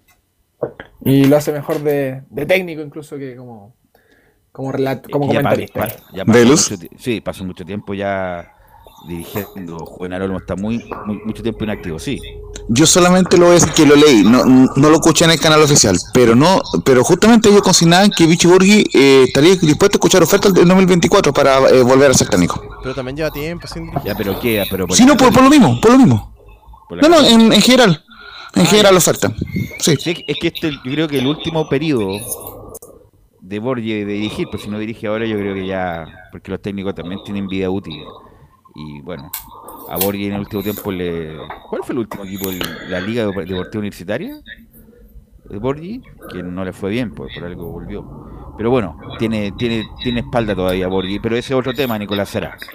Bien, vamos a escuchar declaraciones del técnico de la Universidad Católica post partido, donde yo les dije por primera vez está, eh, bueno, visiblemente se le veía muy, muy afectado, eh, muy complicado también respondiendo a las preguntas, en una posición claramente eh, defensiva, intentando justificar sus decisiones, intentando, claro, justificar su pasar en la Universidad Católica, no solamente en los últimos partidos, sino que desde su llegada desde el año pasado, donde claramente el equipo, tras la salida de Paulucci a, a mediados del año 2022, es evidente que el equipo eh, elevó su rendimiento y es por ahí también que busca justificarse el técnico cruzado. Sobre por qué, eh, sobre si es que su misión, siente él, en la Universidad Católica está concluida, sobre si es que sus, objetivos personales, claro, se alinean con los del club, dice, el equipo está mejor de cómo lo recibimos.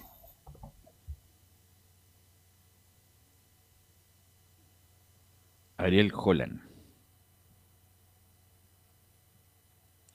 Bueno, ya vamos a estar con Holland, eh, aunque es bien relativo, ¿ah? ya pasó un año de eso. Camilo, claro, claro. Camilo, sí. de esa, como que ya estaba mal, le bajé la fiebre, pero eso fue hace un año ya. un año donde tuvo el cambio de equipo también, porque fueron varios jugadores, se fue, hay que recordar, se fueron, se fue a Wed, se fue, fue en salida, y claro, es, relativo en realidad. Bueno, me avisan cuando tengamos a Holland. Bueno, pero podemos pasar a escuchar declaraciones de Gary Cajelmacher. Ah, Oye, Paulucci, ¿dónde está Paulucci como técnico? ¿Está trabajando en alguna parte? ¿Qué es de él? Se fue a España de. España de. ¿Ah? Estuvo en España y por un tema administrativo terminó saliendo de su último club y está buscando justamente mm, trabajo, está tirando currículum ahí el eh, técnico argentino que fue campeón en la Universidad Católica, pero de momento está sin club. Ok. Bien, antes de ir con las declaraciones de eh, Ariel Holland, esta mañana en conferencia de prensa estuvo Gary Cajelmacher en San Carlos de Apoquindo respondiendo, claro, las preguntas de los colegas sobre su regreso a las canchas. Esto fue lo que dijo Cajelmacher. No, la verdad que era muy importante para mí volver, después de una lesión bastante larga que me agarró también las vacaciones de por medio, que entonces se hizo todo más largo, em, así que contento, tenía muchas ganas de volver, la verdad que em, lo sufrí bastante, eh, no estoy acostumbrado a estar lesionado, de estar afuera, el, ver que, a veces las cosas no salían como, como uno quería, eh, que a veces los resultados no se daban y uno saber que no podía hacer nada también eh, ha sido bastante doloroso, pero bueno, ahora pensar positivo que ya mi segundo partido que me tocó jugar, eh, retomando las sensaciones, volviendo a sentir el, cariño del público, a, competir otra vez nuevamente, así que por ese lado, eh, contento, sí.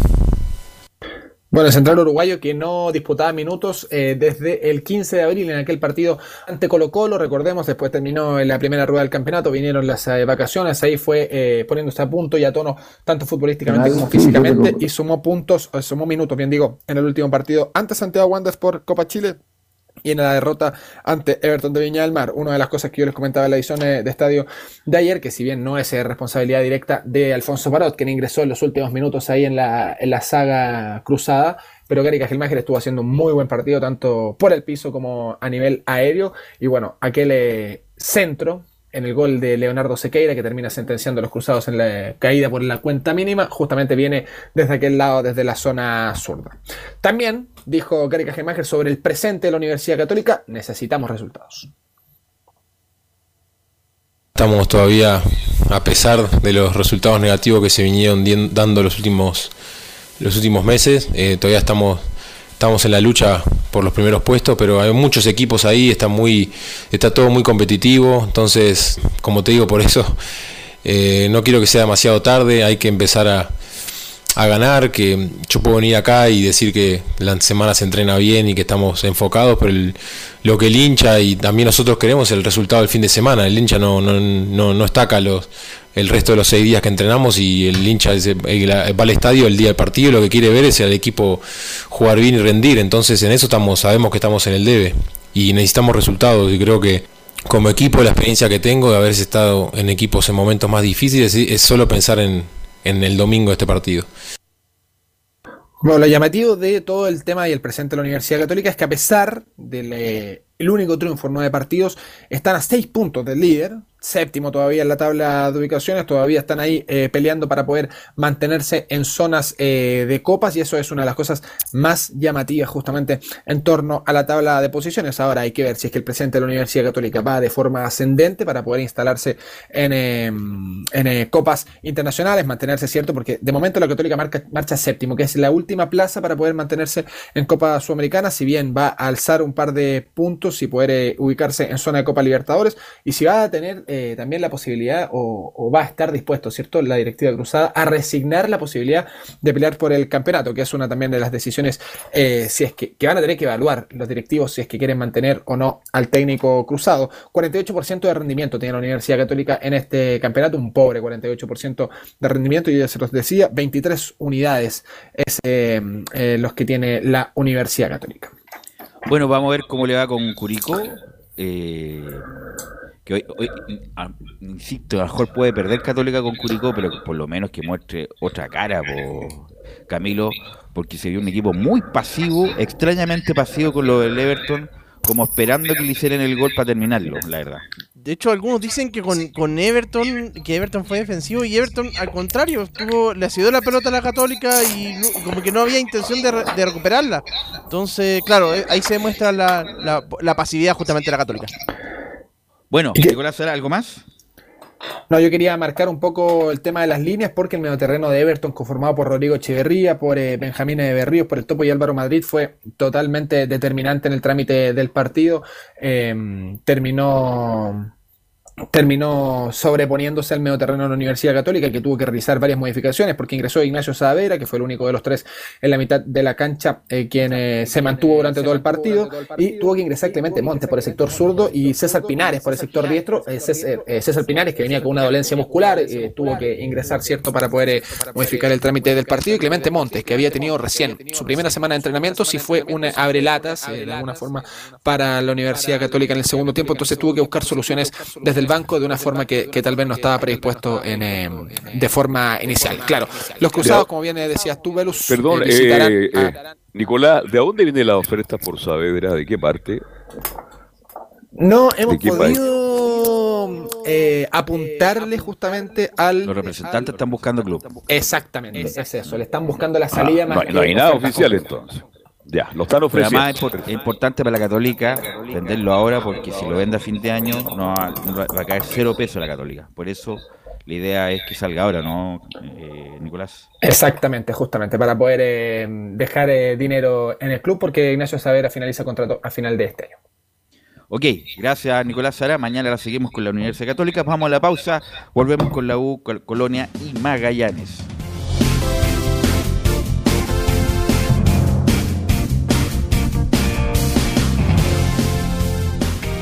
Radio Portales le indica la hora. Las 2 de la tarde, 36 minutos.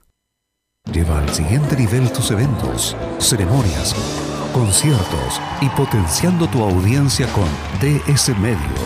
Servicio de transmisión de TV en circuito cerrado y vía live streaming HD.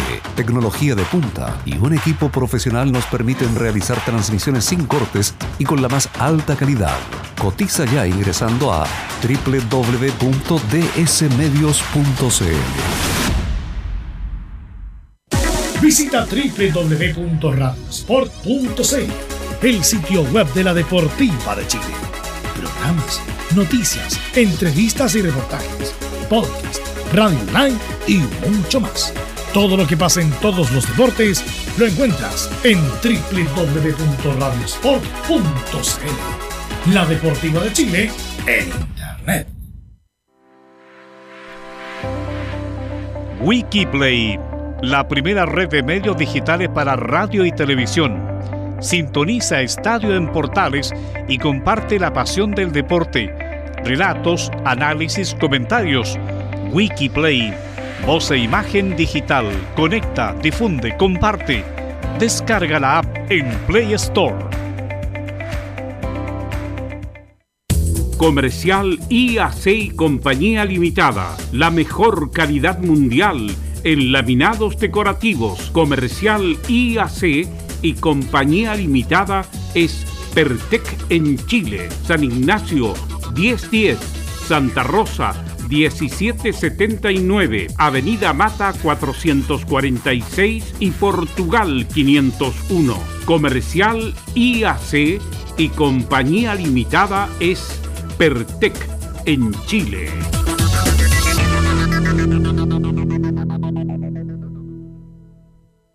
Desde todo Chile. Desde todo Chile. Y para todo Chile. Y para todo Chile. Portales Digital está en todas partes. www.radioportales.cl Un acercamiento electrónico a todo lo que pasa en el fútbol. Escuchas Estadio en Portales en su edición central. La primera de Chile, uniendo al país de norte a sur. Ok, 14 horas con 40 minutos. 14 horas con 40 minutos. Bueno, eh, Portales que cubre eh, normalmente la Teletona producto de los Juegos Panamericanos y para Panamericanos no se va a poder cerrar en el Estadio Nacional. Y en la Quinta Vergara va a ser el cierre. Así que todos los que están ahí, todos los que eh, hacen la cobertura, un nuevo escenario para la Teletón en forma inédita van a cerrar en la Quinta Vergara. No sé si será bueno o malo en cuanto a la logística, pero bueno, va a cerrar la Teletón, producto de los Juegos Panamericanos, en la Quinta Vergara como noticia que como noticia de los últimas horas. Bueno, vamos a ir con la U. Eh, habló su arquero Cristóbal Campos, que no tuvo mucho trabajo, tuvo una tapada muy buena, sí, pero en general no tuvo mucho trabajo porque fueron muchos palos y muchas eh, eh, remates cerca del área, pero él como, como ejercicio no tuvo mucho. Así que vamos con el reporte de Mario Fuentes y volvemos con, le damos la bajada a la vuelta. Ayer escuchábamos el análisis y demás de lo que dijo Mauricio Pellegrino post partido contra Huachipato y bueno, no podemos dejar atrás el sentir del hincha que luego del partido empezó con estos cánticos de que quiere ver a la U campeón y sobre eso fue consultado Mauricio Pellegrino. Escuchemos lo que responde aquí en la Primera de Chile. lo importante es que el equipo, la gente, que tiremos todo para el mismo lado. Es normal, eh, la palabra del hincha no se puede a veces somos muchísimos, hay muchísimos hinchas, siempre redondear una opinión en nombre del hincha es algo muy fino, ¿no? Yo creo que ellos ven que el equipo trabaja, que están juntos, que los chicos tienen humildad para, para seguir creciendo y después, bueno, ya veremos al final, pero nosotros necesitamos a la gente, cuando la gente está y nos da su aliento, es un empujón de energía muy importante que lo sentimos y le digo lo mismo que le dije al compañero, eh, hay que ir paso a paso y está bueno que, que haya ilusión, porque ilusión para nosotros es y la motivación de cada jornada la necesitamos porque es energía que nos ayuda a crecer. Escuchemos una más de Pellegrino en donde fue consultado sobre Nicolás Guerra y cómo ve al equipo luego de estas dos victorias importantísimas pensando en lo que va a ser el duelo ante Unión Española el próximo lunes. Bueno, esto es parte de, este juego. El fútbol es un juego y vas, tiene vaivenes todo el tiempo, como, como todos conocemos, y es normal que esas cosas sucedan. Lo bueno de Nico que siempre ha seguido trabajando a pesar de la adversidad, es un chico muy importante para el equipo. Yo creo que eso es lo que hay que resaltar. Eh, bueno, los triunfos sirven para que el próximo partido lleguemos con, dando un pasito adelante a lo que fue este partido y el anterior. Yo lo veo así. Mi ilusión ya está, yo tengo ilusión por trabajar en este club. Mi ilusión es el día que vine, tengo ilusión por mi profesión, por lo que hago. Después los resultados siempre uno tiene vaivenes, nada, y ojalá que podamos seguir creciendo. Cuando falten dos o tres jornadas, siempre digo lo mismo, vamos a ver para qué podemos hablar, ¿no? Bueno, y ese instantes nomás terminó la conferencia de prensa de Cristóbal Campos en el Centro Deportivo Azul y la primera que vamos a escuchar es sobre estos resultados positivos que ha dado la Universidad de Chile. Bueno, pasemos a escuchar lo que dice Cristóbal Campos Vélez en la primera de Chile.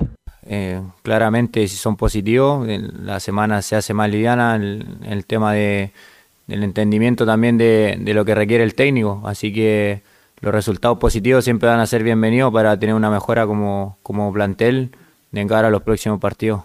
En la segunda fue consultado sobre la capitanía y si a él le gustaría aportar la jineta de capitán como él es de casa y ha pasado todo este proceso de los malos resultados y no tener la capitanía en este año en donde las cosas han ido más o menos bien. Así que pasemos a escuchar lo que dice el Meta Azul aquí en la primera de Chile.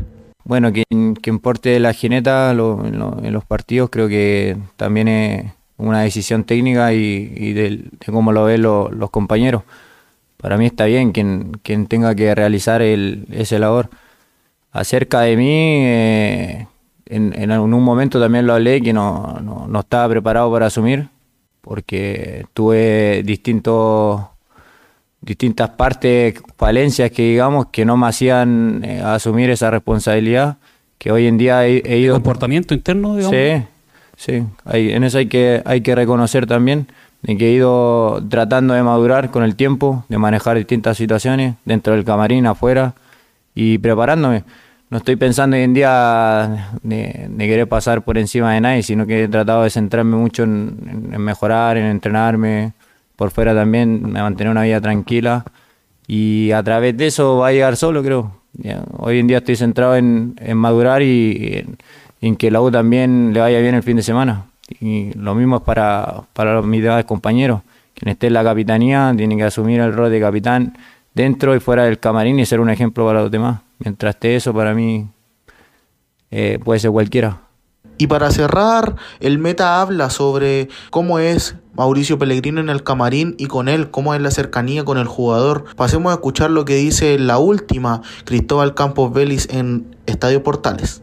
Bueno, acerca de, del profe Pellegrino, eh, es un técnico muy cercano, muy cercano al jugador, eh, aconseja mucho, tiene, tiene la experiencia necesaria como para, para transmitirnos a nosotros lo, lo que él considera bueno para seguir mejorando. Vuelvo a repetir, dentro de lo futbolístico y afuera como jugador, es muy cercano y también los trabajos son, son intensos, son muy, eh, muy tácticos, tratamos de preparar los partidos viendo mucho análisis de video del rival eh, y así preparando la semana, creo que es un técnico muy, muy inteligente, que le gusta proponer, que le gusta atacar, le gusta que atrás seamos sólidos, que juguemos fácil. Eh, dentro de lo que entrenamos hoy en día, ejemplo, eh, esa 100, esa, esa tope, creo que la competencia la hace notar mucho desde las decisiones del 11 titular del fin de semana y así, pero lo que más puedo recalcar del profe es que es muy cercano al jugador.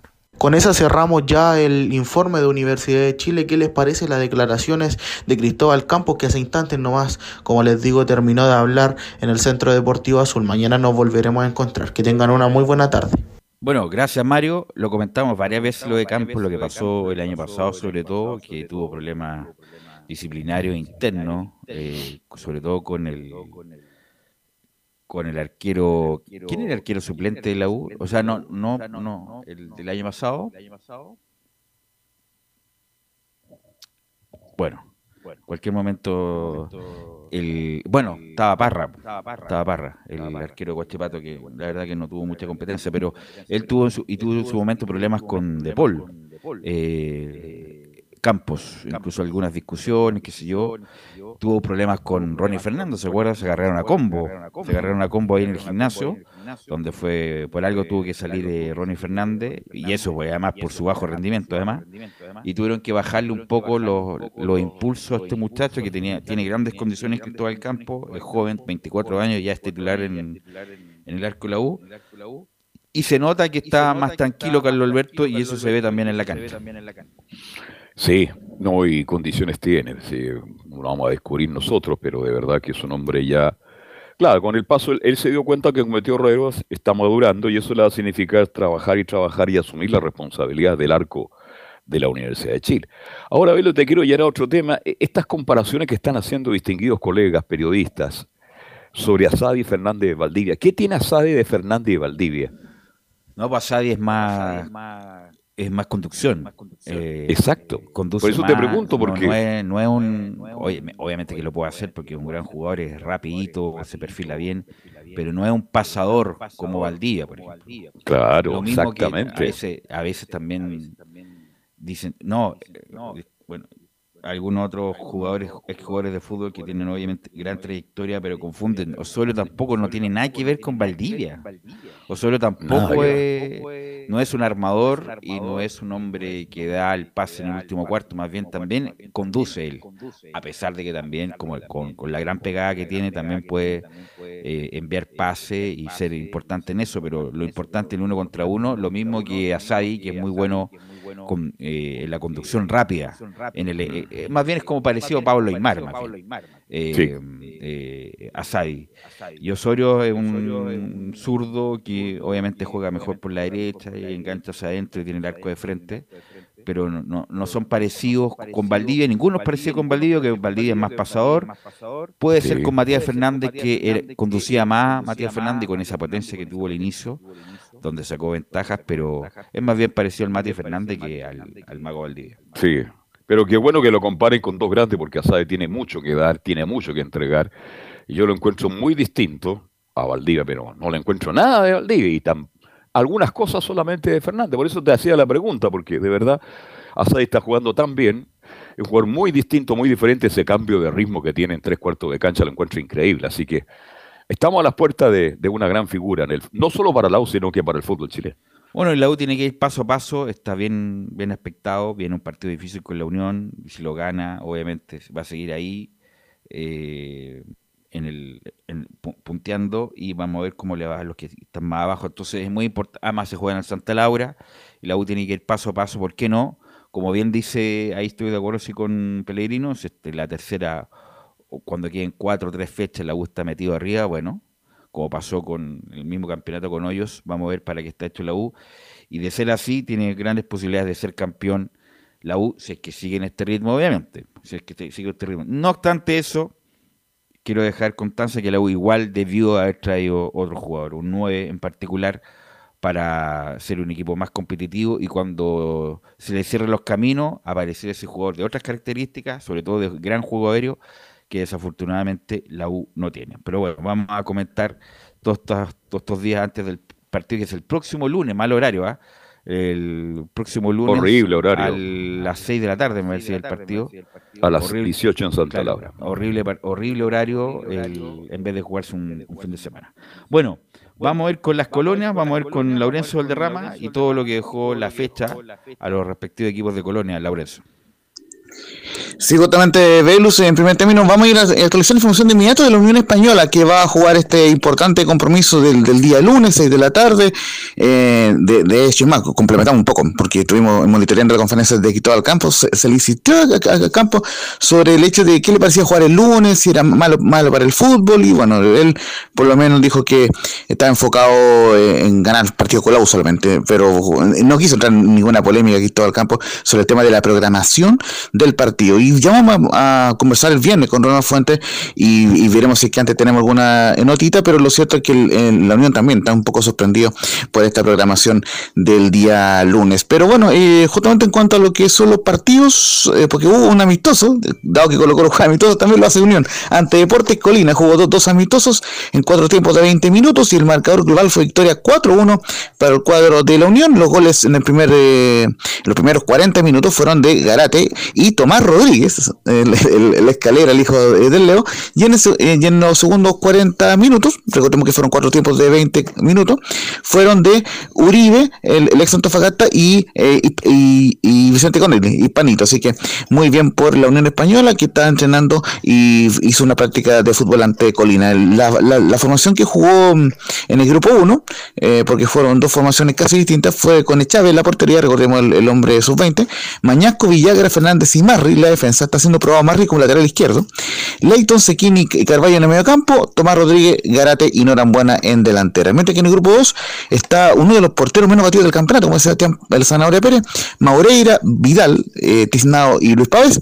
Ignacio Núñez, Naranjo, juvenil y, Uribe, Vázquez, Conelli y Bastián Yáñez en la ofensiva. Así que eh, son los equipos que fue, probando Ronald Fuentes, que ya está preparando este importante compromiso ante la, eh, ante la U del, del día eh, del día lunes. Así que eso con por el lado de la Unión Española y por el lado eh, de Palestina vamos a seguir escuchando más declaraciones del Vita de Pablo Vitamina Sánchez. Estuvimos con él en conferencia de prensa el día viernes, muy, muy ameno. Estaba muy feliz de haber regresado a a lo que era eh, su casa en su momento, llegó a ser tercero el año 2021 y eh, se encontró con varios funcionarios, bien, bien, bien, bien amistoso el retorno, y eh, justamente fue, fue consultado por Estadio Portales sobre la importancia del, del triunfo ante Audax y dice lo siguiente, cualquier triunfo de visitante es importante y además el rival, el Audax, venía de jugar bien en Copa Sudamericana.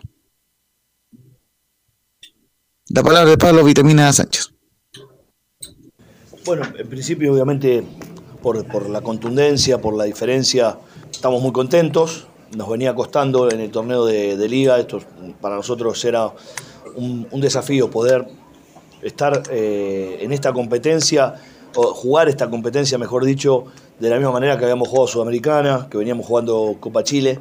Eh, habíamos empezado bien el torneo de liga y lo terminamos muy mal, lo cual para nosotros era muy importante este partido y jugamos contra, para mí, un gran rival en una cancha complicada, eh, por la superficie sobre todo, y es un gran comienzo de esta, de esta segunda rueda que bueno, nos da mucho ánimo y tenemos que ser capaces de esta energía que, logramos hoy, esta, esta alegría de, transformarla en, en continuidad sobre todo y no conformarnos. Y justamente también eh, se le consultó sobre el tema del objetivo en el, en el próximo semestre, y, o sea, en, este semestre, en el segundo semestre, y obviamente reveló un detalle interesante que, que hace entender muchas cosas. Pablo Vitamina Sánchez dice que mi renovación automática se da si clasificamos a un torneo internacional como la Sudamericana y trabajaremos para eso. Sí, es uno de los objetivos que tenemos cuando, cuando a mí me, contrataron. De hecho, mi renovación automática se da si clasificamos a un torneo internacional. Así que ojalá que, podamos, que podamos lograrlo, nos planteamos tratar de, llegar a eso y vamos a trabajar en consecuencia. Ojalá que, seamos capaces de, lograrlo. Eh, y con respecto al otro, bueno, y, tiene que ver una, pregunta con la otra, porque ¿por qué uno quiere? Porque se disfruta mucho jugar Copa Sudamericana, te da visibilidad, te da jerarquía, te da prestigio, más allá de lo económico que, que, también los jugadores ganan un poco más de dinero, lo que le entra al club. Lo que sí, nosotros sí tenemos que entender que lo bueno que hicimos en Copa Sudamericana, nos faltó un gol, es pasado, es parte de la historia y nosotros tenemos que apuntar al presente brindarnos por el presente pensando obviamente en el futuro, que es lo que hablábamos antes, que es ojalá el día de mañana poder eh, festejar una clasificación. Bueno, en otro momento, como insisto, como Palestino es un equipo tradicional importante de Chile, pero de baja convocatoria, todavía estarían dando vueltas justamente la eliminación de la Copa Sudamericana, que fue increíblemente como quedó eliminado. O sea, todavía estarían criticando el vitamina y a los jugadores cómo cómo despilfarraron la clasificación, pero obviamente como no tiene mucha eh, mucha cobertura y, no hay mucho seguimiento, como bueno, pasó la vieja, solamente estarán calientes con todo respeto los dirigentes y los hinchas más acérrimos. Pero en, otro momento, si hubiera sido otro equipo, todavía estarían las críticas durísimas a Palestino. Pero ¿sabes que en todo caso en el segundo tiempo Palestino mereció largamente empatar el partido? El arquero fue. Laurencio seríamos campeones mundiales, pero. Sí, no, pero en, ese sentido por lo menos jugó, jugó más, tuvo más, más cerca de clasificar que, que Colo Colo, por ejemplo, que, que, no mostró un buen juego ante Pereira, que, que mostró menos de lo esperado. No, eh, Palestino tuvo varias ocasiones clarísimas con Partichoto, con Sala, y, lamentablemente la pelota no quiso entrar en ese partido, que claro, terminan lamentando los cuatro goles que recibió ante Fortaleza en Brasil. Así que de, de hecho eso es lo que dijeron en el plantel de Palestino. Así que se enfocan en Palestino, en lo que viene ante Coquimbo el día lunes. También van a jugar el día lunes, Dios mío, estas programaciones de la NFP, pero lo, cierto es que Palestino viene, eh, va, a jugar ese día el próximo lunes ante Coquimbo, noveno con 22 puntos cuadro árabe. Y eh, para cerrar, muchachos, justamente estuvimos en Rancagua el día, el día eh, domingo para la, victoria de Magallanes 2 a 1 ante el cuadro de de, de O'Higgins de Rancagua, sigue colista Magallanes con 12 eh, puntos, pero fue el primer triunfo en la era de Mario Salas, un, triunfo importante del cuadro de Magallanes. Y en ese sentido eh, por lo menos ya empieza eh, a respirar y acercarse a la zona de salvación, el cuadro árabe. Eh, y es el cuadro eh, carabelero. Y justamente fue el debut de Mario y, lo que le preguntamos, comentarios en portales, em, cuál revitalizador fue este triunfo y dice que y, cómo se enfocan en, los próximos desafíos ante Ñublense y Santa Cruz. Y dice Mario lo, primero es disfrutar del triunfo y luego nos enfocaremos en Santa Cruz y en Ñublense. Lo primero, ¿no es cierto?, disfrutar este triunfo que para nosotros es recontra importante. Eh, después, antes de Ñublense, tenemos Santa Cruz el día miércoles por, por, Copa Chile. Y el día domingo jugaremos con un equipo que es tremendamente, ha sido un equipo potente, ¿no es cierto?, en nuestro fútbol en estos últimos años, con, con, un cuerpo técnico que, que, que, ha demostrado su valía y que ha podido eh, llevar a jugar a Ñublense eh, de una forma espectacular y tiene jugadores que son tremendamente competitivos y muy de mucha jerarquía. Yo creo que va a ser un partido muy diferente a este, muy diferente a este, el cual tenemos que estar con la misma concentración, la misma disciplina y la misma actitud para poderlo ganar, para poder ganarlo. Y para eh, cerrar, vamos a escuchar dos de Joaquín Larribey en conferencia de prensa Marisala alabó bastante a Joaquín Larribey en cuanto a que entró en el segundo tiempo, se fajó con los centrales, hizo una, labor de sacrificio, porque recordemos, eh, el cuadro eh, de Magallanes está con un nombre menos, así que en ese sentido fue, fue importante lo que hizo el Bati Larribey. Y justamente dice lo siguiente, el, el jugador, el jugador de, de Magallanes en cuanto al objetivo y en conversión con el Estadio Portal, dice el primer gran objetivo es la permanencia. Sí, yo creo que el primer gran objetivo nuestro es ese. Después cuando queden dos o tres partidos para, la finalización del torneo, veremos para qué, para qué está y si hay nuevos objetivos. Hoy el objetivo, lógicamente, es, alcanzar a lo que están arriba y, después ya se verá. Eh, eh, nosotros tenemos que pensar partido a partido y ahora pensar el miércoles, partido importante de Copa Chile, y después a pensar el fin de semana contra Ñublense, que es otra final para nosotros. Y por último, eh, consignar que la Rebey no se olvida de los hinchas de la U. Recordemos que ahí jugó su último partido en el fútbol chileno, en el famoso triunfo 3 a 2 ante la calera, donde la U logró la, permanencia. Y justamente eh, eh, aquí manda salud y agradecimiento a los hinchas de la U, Joaquín Larrebey. No, buenos recuerdos, buenos recuerdos. La verdad que más allá de los recuerdos difíciles, porque evidentemente vivimos grandes momentos y, otros no, no tanto, pero siempre con, con la mejor intención y, creo que siempre lo he hecho de la mejor manera. Aprovecho para agradecer a toda la gente de la U que, que, sigue apoyándome, que me manda saludos por las redes sociales y que toda la gente que encuentro por la calle me saluda con, muy afectuosamente. El cariño siempre, siempre va a estar, independientemente que hoy esté vistiendo otros colores. Y, nada, la, verdad que una, una sensación de alegría al principio del partido, reviviendo viejas, viejas sensaciones y, sobre todo al final del partido con, con un triunfo importante para nosotros. Y para cerrar, muchachos, la, operación remontado, la operación salvación de Magallanes continuará el domingo a las 3 de la tarde ante el Copero Ñublense. jugó al arco el domingo en Magallanes? ¿No jugó Rodríguez? Sí, sí, jugó Gastón Rodríguez, don Carlos. De, hecho, esa declaración la vamos eh, eh, a tener en otras ediciones de también portales porque lo reemplazó Diego Tapia, el mismo arquero de la Copa Chile, pero porque salió lesionado eh, Gastón Rodríguez en, el inicio del complemento y por ende entró Diego Tapia, así que también tendremos esa declaración más adelante en otras ediciones de Estadio Portales. Y también para miércoles y jueves estaremos con la previa del Audas. Hoy habló Lucas Marco Giuseppe, así que eh, lo tendremos también en conferencia de, prensa palpitando lo que ser el partido ante Ñublense del jueves, curiosamente en Concepción, bueno, aunque Ñublense es local, pero los dos partidos de Copa Sudamericana van a ser en Concepción, Audas ante. Juan gracias la, Laurencio. Juan Pedro Hidalgo me manda por interno que la U está viendo a Mario Larenas en la televisión así es. y que tuvo la Unión Española. Si es así, la U no merece ser campeón con ese. Tranquila. No le gusta la arena. Pero si la arena banca era, era, banca en Unión. Entraba y salía, entraba y salía. Fue capitán en su momento Velu, ojo. Pero oye, mejor que, mejor que se queden con Salazar de lateral izquierdo.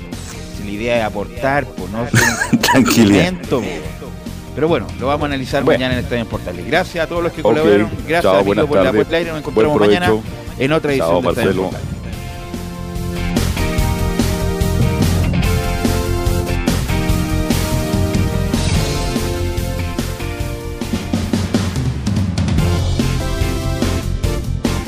Fueron 90 minutos con toda la información deportiva.